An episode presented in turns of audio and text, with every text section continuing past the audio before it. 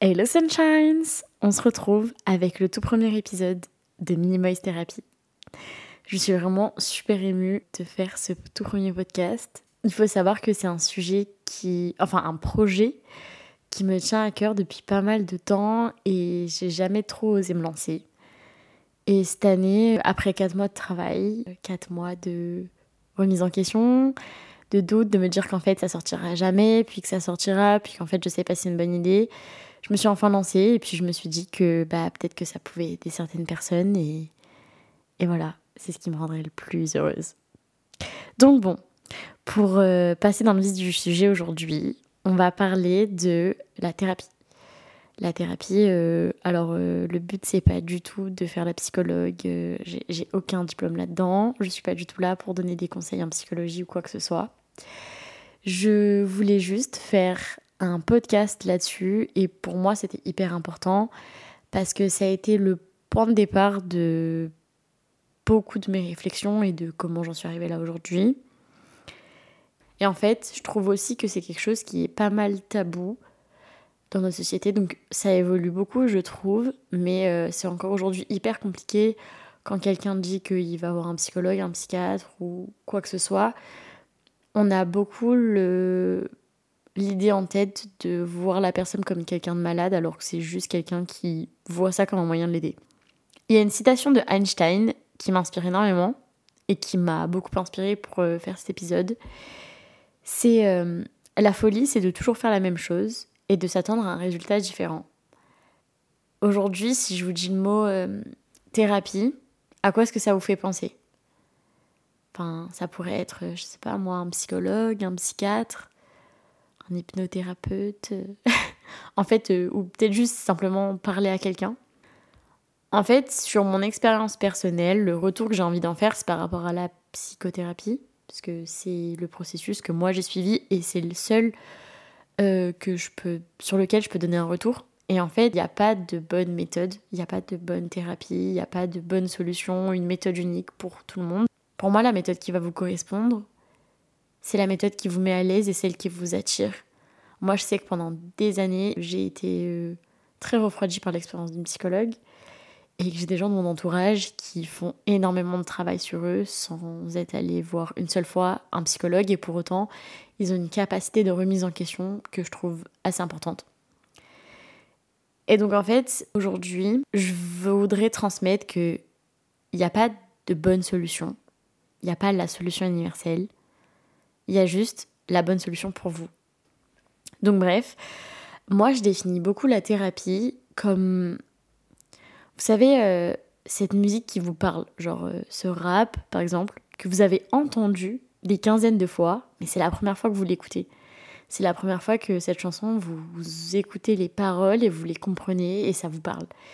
Et pour moi, la thérapie, c'est ça. Parce que le psychologue, des fois, ou le psychiatre, ou peu importe le spécialiste que vous allez aller voir, il va pas vous dire des choses que vous allez découvrir. Enfin, des fois, il y a des gens de votre entourage qui auront dit les mêmes choses, mais ça va juste résonner différemment et la remise en question que vous allez avoir, elle va vraiment être différente. Enfin, c'est quelqu'un d'étranger à votre à votre système, quelqu'un qui connaît pas votre vie, qui est pas là pour prendre de parti, etc. Et en fait, je trouve que c'est dommage que ça soit un sujet autant tabou parce que c'est un point d'aide pour plein de personnes. Donc en fait, ce cheminement d'aller chez une psychologue et tout et tout, ça a été un peu compliqué parce que bah, comme beaucoup de personnes, je voyais ça euh, comme un problème. Je me suis dit non mais je suis pas malade au point d'aller voir une psychologue. Enfin, les problèmes de ma vie euh, sont suffisamment gérables. Je vais pas aller parler à quelqu'un de mes problèmes. Sauf que euh, moi, le déclic, ça a été euh, la séparation de mes parents, qui sont séparés euh, quand j'étais au lycée. Donc je devais avoir 16 ans. Et ça a vraiment été un gros bouleversement dans ma vie, un gros changement, très soudain, pas du tout agréable. Et en fait, j'ai pris des études juste après ça qui m'ont pas mal fermé. Donc j'ai fait une première année de médecine que j'ai redoublé. Et euh, bah, pendant deux ans, j'étais un peu dans mon cocon, j'avais que mes cours, etc. Et quand j'ai retrouvé ma liberté, après ces deux ans de passesse, de première année de médecine et que je suis rentrée en kiné, je pensais que bah, le fait d'avoir enfoui, enfoui ces problèmes-là, euh, bah, du coup, ils n'allaient plus jamais revenir. Enfin, ça va, c'est passé, ça fait 3-4 ans, euh, c'est bon, genre, j'ai fait mon deuil. et non, en fait, pas du tout. J'en viens à me poser la question que peut-être que plus on enfouit les choses et plus elles nous reviennent difficilement. Je sais pas comment expliquer ça, mais c'est un truc que j'avais l'impression d'avoir tellement mis derrière moi que quand c'est revenu, entre guillemets, je j'arrivais pas à gérer. Et euh, ça a été tout un chemin, la, la psychothérapie, pour m'écouter moi et arrêter de tout le temps suivre le groupe. C'est ok de vous écouter vous et d'arrêter de faire les choses pour les autres. Et je sais que dit comme ça, c'est super simple, mais dans ma tête, c'était beaucoup plus compliqué que ça. Vous savez, quand vous êtes en PACES, vous êtes un peu dans un cocon, c'est un peu la compétition, vous savez pas qui pouvait faire confiance, pas confiance. Et j'avais créé un groupe d'amis euh, à cette époque-là. Et en fait, quand nos chemins se sont tous un peu dispatchés euh, après la PACES, parce que chacun est allé dans des filières différentes, etc., on n'a pas tous eu le même euh, parcours, ça a été hyper difficile de détacher de ce groupe-là, dans le sens où c'est hyper compliqué d'arriver à se dire, en fait, peut-être que j'ai plus les mêmes valeurs que ces personnes-là. La chose qui est super compliquée, c'est que quand vous décidez, enfin quand vous vous rendez compte qu'avec ces personnes-là, ça ne matche plus, si on peut dire ça comme ça, le fait de vous éloigner du groupe, vous avez deux options. Ou vous dites aux personnes, euh, bah désolé, on partage plus les mêmes valeurs, du coup, je préfère m'éloigner et faire mon chemin de mon côté ou ne rien dire et au fur et à mesure vous effacez du groupe. Euh, j'ai pas de conseils à vous donner en vous disant euh, l'un marche mieux que l'autre. déjà, je suis personne pour ça, mais pour avoir expérimenté les deux, des fois, prévenir la personne qu'on part, c'est difficile, dans le sens où déjà ça demande. C'est, c'est, vraiment cet exemple que j'ai de. J'ai une de mes meilleures amies qui détestait quitter ses copains, et du coup, c'était la personne qui attendait de se faire quitter. Elle savait que ça allait venir, elle savait qu'elle voulait que ça se passe, mais elle prenait jamais la décision d'elle-même. Genre, pour elle, c'était trop compliqué. À l'inverse, mon autre meilleure amie ne s'est jamais, enfin, c'est rarement fait quitter, ou je crois jamais fait quitter par quelqu'un, parce que c'était souvent elle qui prenait les devants, parce qu'elle coupait court, ça lui convenait pas, et du coup, c'est trop drôle parce que c'est vraiment deux extrêmes opposés. Et euh, bah, pour avoir fait les deux, du coup, euh, avoir dit à une personne que je, voulais arrêter cette amitié-là et ne pas l'avoir dit, bah, dans les deux cas, ça fait du mal. La personne à qui j'ai dit, avec qui je voulais couper les ponts, elle a très mal réagi. Même si je suis quelqu'un qui essaie d'être hyper euh, optimiste, ou j'ai beaucoup essayé d'arrondir les angles, j'ai essayé de dire ça pas violemment, euh, j'ai fait comme j'ai pu, quoi, ça s'est pas passé. Et les gens avec qui je me suis éloignée au fur et à mesure, bah, c'était un peu délicat de recroiser ces personnes-là et d'être un peu gênée en disant bah je sais pas trop quoi dire. Euh, en soi, il s'est rien passé, c'est juste que bah on s'est éloigné, on n'avait plus les on avait plus les les mêmes centres d'intérêt et les gens des fois ils peuvent vous juger en se disant euh, oui depuis qu'elle fréquente telle ou telle personne, elle nous donne plus l'heure, depuis qu'elle fait elle fait telle et telle activité euh, elle considère qu'elle est trop bien pour être avec nous, et vous allez être perpétuellement confronté au jugement des gens. Et en fait, faut vous dire que c'est ok. Enfin, soyez en accord avec vous-même, quoi. C'est pour ça que faut pas juger le fait que vous soyez jeune dans la bouche de certaines personnes, que du coup, ce que vous vivez, c'est pas dur et que vous n'avez pas besoin de parler de vos problèmes parce que vous n'en avez pas des vrais. C'est ok de se dire à 20 ans, il y a des choses qui vont pas, j'ai besoin de régler les choses vous le faites pour vous, vous le faites pas pour les autres, donc euh, jetez-vous euh, jetez-vous dedans, quoi. Enfin, ayez pas peur de ça, ayez pas peur du regard des autres et arrivez à vous accepter vous.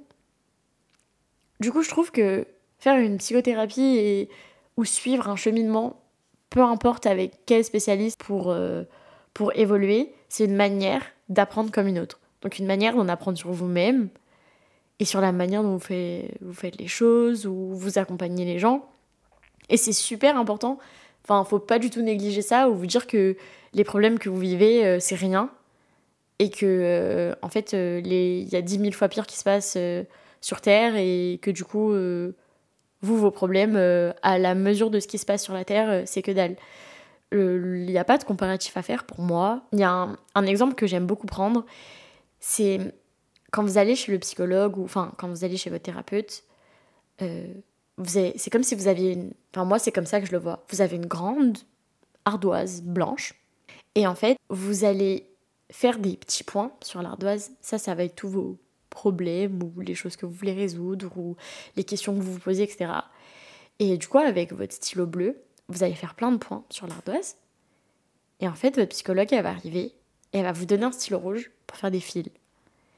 Et moi, c'est vraiment cette image-là que j'ai de faire les fils et je fais les liens entre chaque chose qui se passe dans ma vie et chaque problème, entre guillemets, que j'ai l'impression d'avoir et que j'ai l'impression de trouver ingérable. Et, et du coup, c'est genre, juste faire le lien et me rendre compte des choses et me dire, ok, bah là, je suis d'accord, euh, je comprends mieux.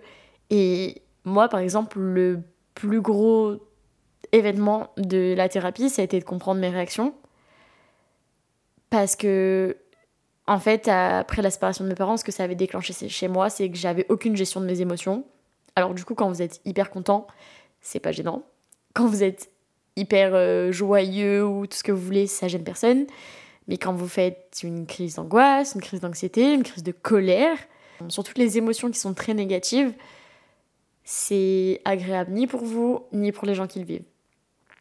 Et moi, ça a vraiment été le déclic dans des situations où je me suis mis dans des colères extrêmes vis-à-vis de personnes avec qui, bon, il y avait des problèmes, certes, mais ça méritait pas d'être dans un état de colère aussi important. Et en fait, je me suis dit, genre, euh, c'est pas vivable pour moi parce que j'arrive plus à gérer, les crises d'anxiété non plus. Et, et, en fait, même pour les autres, genre, euh, on a l'impression d'être une boule de feu comme ça et que les gens, ils arrivent pas à gérer, c'est trop dur. Et c'est, enfin, pour, le, pour les gens à côté de vous, euh, c'est super dur autant que vous, vous le vivez mal en fait. Ça m'a aidé à faire le deuil de plein de choses qui s'étaient passées dans ma vie et surtout comprendre certains traumas que j'avais pu vivre que j'ai beaucoup sous-estimé en me disant qu'en fait c'était rien et sans me rendre compte des conséquences que ça pouvait avoir dans ma vie. Et clairement, euh, waouh, des fois on se rend compte de certaines choses, on se dit c'est pas possible. Pour moi c'était rien. Euh, ça va moi, mes problèmes, euh, c'est que dalle. Il y a des gens qui vivent dix fois pire. Et il y a une phrase que ma psychologue, m'a dit qui m'a toujours fait beaucoup réfléchir. C'est euh, à force de minimiser les choses que je vivais, du coup, je me rendais pas compte qu'il y avait des choses qui étaient graves pour moi. Alors, je vous dis pas d'exagérer les choses en disant euh, oui, alors ce que je fais, il y a personne qui peut le comprendre, c'est trop dur. Non, c'est qu'en fait, il y a quelque chose qui, dans ma personne, ça me blessait et sauf que je considérais que le fait que je sois blessée, c'était rien. Parce qu'il y a des gens qui vivent pire que ce que j'ai vécu. Sauf qu'en fait, à mon échelle, c'était beaucoup. Et j'ai le droit de me dire non, pour moi, c'est la limite, ça, je le veux pas. Et en fait, euh, ça m'a juste appris à mettre des barrières, mettre des limites et, accepter aussi mon caractère et, de les mettre en avant ou de les mettre un peu plus en retrait ou d'apprendre à gérer, en fait, de, de balancer entre les deux. Il y a un truc qui est hyper important à mon sens, que la thérapie m'a appris aussi, c'est le fait de soigner ses traumas. C'est un truc qu'on voit beaucoup, les gens qui sont un peu dans la psychologie ou ce genre de domaine, on entend beaucoup parler des du, de l'enfant intérieur, euh, de toutes ces choses-là euh, qui font que on a vécu des choses pendant l'enfance, euh, qu'on a du mal à gérer, etc. En fait, moi je veux beaucoup le résumer, on a tous vécu des choses qui nous ont atteints des choses qu'on n'a pas forcément envie de se remémorer, des choses qu'on préfère oublier. Au final, ça, ça nous rattrape dans la manière de créer des liens, la manière de créer des relations, la manière de fonctionner avec les gens, enfin, dans plein de choses. Juste, on s'en rend pas compte. Et c'est un peu l'exemple qui me vient beaucoup en tête, c'est euh, ce syndrome du sauveur. Vous savez, euh, cette personne, on, l'a tous dans notre entourage, qui a besoin de se sentir utile et qui va de personne désespérée en personne désespérée. Euh, je parle un peu en connaissance de cause. Et franchement, au départ, on s'en rend pas compte. On, on pense, enfin, c'est vraiment juste notre amour à l'intérieur. On va mener beaucoup d'amour à la personne. Et à un moment donné, on réalise que on s'épuise plus pour la personne que pour nous. Dans le sens où moi, ça m'est arrivé avec euh, une amitié que j'avais euh, faite, où j'étais capable de me mettre des gens de mon entourage ou des gens que je connaissais pas spécialement à dos pour cette personne-là, parce que j'étais en perpétuel mécanisme de défense euh, sur cette personne-là. Et ça va être des personnes qui vont être hyper énergivores. vous allez avoir cette personne-là qui a le syndrome du sauveur, qui va être très positive, très solaire, qui a beaucoup donné aux gens, beaucoup donné de sa personne, beaucoup accompagné, euh, faire son maximum, beaucoup dans la discussion, essayer de régler les soucis, etc.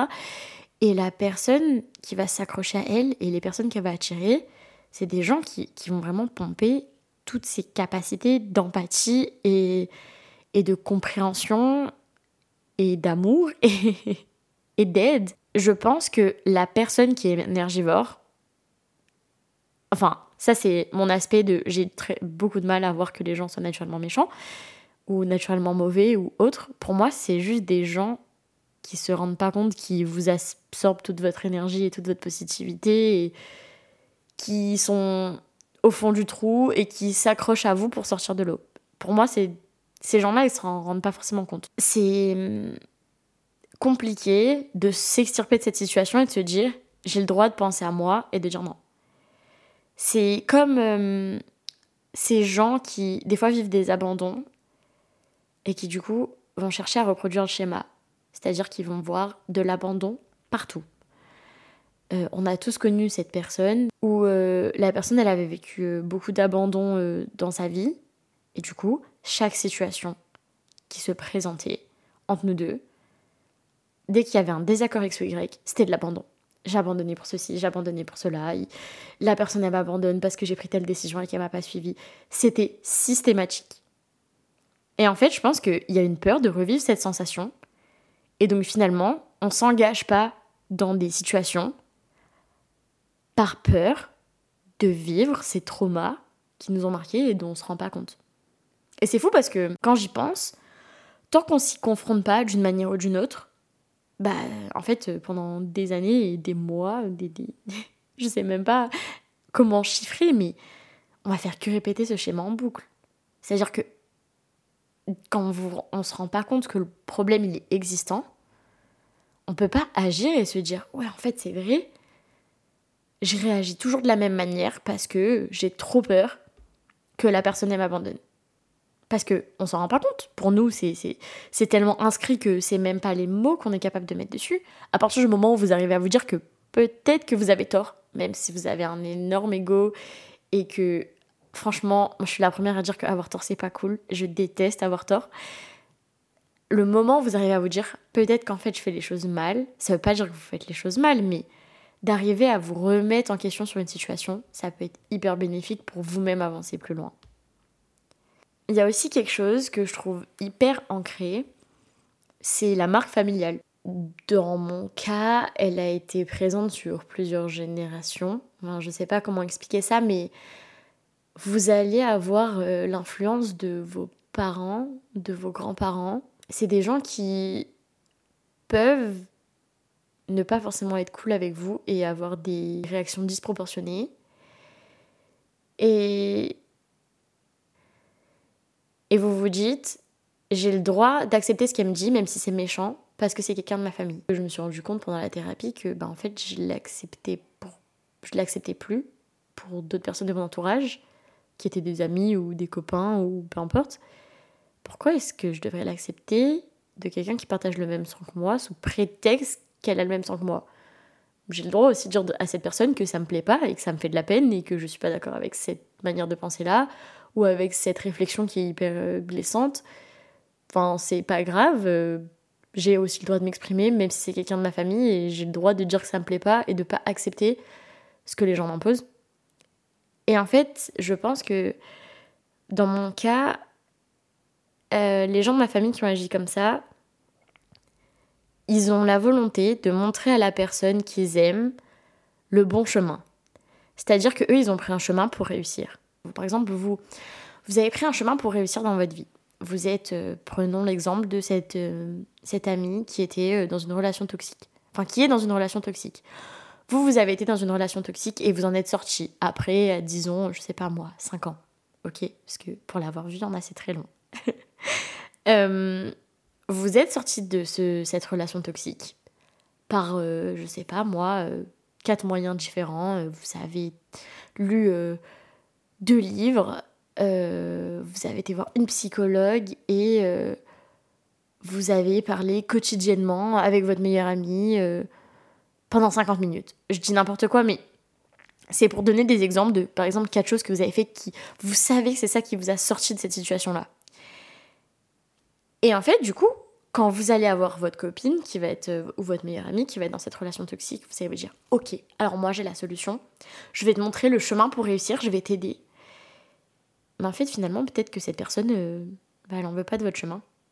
Et que l'action, c'est, vous êtes juste en train de surprotéger la personne et c'est pas forcément lui rendre service. Je me demande si des fois, en fait, être dans la galère, c'est pas ce qui nous fait grandir. Je suis pas encore maman, donc là-dessus, je peux pas vraiment expliquer euh, pourquoi est-ce que j'ai cette impression-là. Mais par exemple, avec ma maman à moi, il y avait cette tendance à pas vouloir que l'autre se trompe. Elle était beaucoup dans la surprotection et sur certaines choses que je voulais faire, dans la peur que je reproduise des erreurs que elle, elle avait faites. Ce qui est normal, euh, vous voyez votre chair, votre sang, reprendre des chemins que vous, vous avez pu prendre, et vous vous dites, euh, mais non, mais moi je l'ai pris et je sais que ça marche pas, donc euh, je vais lui dire que ça marche pas. Mais au final, il y a des gens, et je fais partie de cette catégorie de personnes, où on a besoin, inlassablement, de se prendre un mur pour comprendre qu'on a fait une erreur. Avant ça, c'est pas grave on peut nous dire tout ce qu'on veut, tant qu'on n'a pas pris le mur pleine face et qu'on ne sait pas manger, éclater cinq dents, on va dire, on n'a pas compris. Et c'est pas grave, c'est apprendre par l'erreur. Et je sais que c'est hyper frustrant pour la personne qui est spectateur parce que on se dit non mais attends, euh, moi je l'ai fait cette démarche, je l'ai fait cette erreur, je vais lui montrer, lui expliquer, l'embrouiller même pour qu'elle comprenne que non, c'est pas ça qu'il faut qu'elle fasse. Sauf que des fois, bah ça marche pas. Et les gens, ils ont besoin de développer leur propre expérience pour savoir euh, se prendre un mur, rebondir et se dire euh, Ok, en fait, c'est pas le bon chemin, je vais changer de direction. Et la seule chose que je pense qu'on peut faire dans ces moments-là, c'est les soutenir. Vous pouvez donner des conseils clairement à la personne avec qui vous êtes en lui disant peut-être en lui faisant des petites remises en question en mode est-ce que tu trouves que ça c'est normal? Ouais, ouais, c'est normal. Ok. Est-ce que ça te fait plaisir? Comment est-ce que tu te sens par rapport à cette situation-là? Euh, Est-ce que tu penses que si je vivais la même chose, euh, tu dirais que c'est ok? En fait, c'est des fois, c'est juste donner des interrogations à la personne et laisser la personne se remettre en question ou pas. En fait, dites-vous que bah, blâmer la personne euh, pour ce qu'elle fait, ça va pas forcément l'aider. Et peut-être que ce que vous direz, pour l'instant, elle l'entend pas et qu'un jour, elle va vivre une situation et ça va résonner. Et elle va se dire Waouh, en fait, oui, carrément, genre, euh, elle avait raison, ou Waouh, je me rends compte que là, c'est pas normal, Waouh, je me rends compte que j'ai compris ça, alors que je l'ai entendu il y a six mois dans une discussion avec la cousine de ma meilleure amie qui avait dit que. C'est dingue! Et c'est là, à ce moment-là, que vous vous rendez compte de la puissance de la communication avec les gens et que des fois vous écoutez pas les gens d'un aspect attentif et vraiment euh, pointilleux, mais votre cerveau il enregistre. Et quand vous êtes l'ami qui accompagne ces personnes-là, soyez juste content qu'à un moment donné, il y a la petite. Euh, j'ai toujours la petite image de la petite ampoule qui s'allume dans la tête de votre copain ou de votre copine et qui se dit euh, Ça y est, j'ai compris. Et vous vous dites Ouais, alléluia, je peux faire péter le champagne et sortir les verres et tout ce que tu veux. Pour finir ce podcast sur un un sujet qui me tient à cœur et quelque chose que j'ai vraiment envie de transmettre aux autres, c'est essayer de pas être dans le jugement de l'autre, dans le sens où les gens vivent des difficultés dont on se rend pas forcément compte. Parce qu'au final, euh, chacun a sa vie, chacun a son jardin secret avec euh, des choses qu'on n'ose pas partager. Je sais que moi, ça a été très compliqué au départ de dire aux autres que j'étais pas dispo parce qu'en fait le lendemain j'avais rendez-vous chez ma psy à 8h et que j'avais pas envie d'avoir 15 grammes dans le sang euh, en rentrant de soirée parce que j'avais vraiment pas le moral et que j'osais pas en parler aux gens avec qui j'étais au quotidien parce que je me sentais pas légitime de le faire. Et voilà, restez juste à l'écoute de vous-même. Et faites-vous confiance et n'hésitez pas à demander de l'aide aux autres. Et si vous voulez pas que ce soit quelqu'un de votre entourage, de prendre quelqu'un d'ailleurs. Il y a 150 000 options, 150 000 thérapies différentes, 150 000 manières d'aller mieux. Et moi, c'est tout ce que je vous souhaite. On se retrouve pour un prochain épisode. Ciao, ciao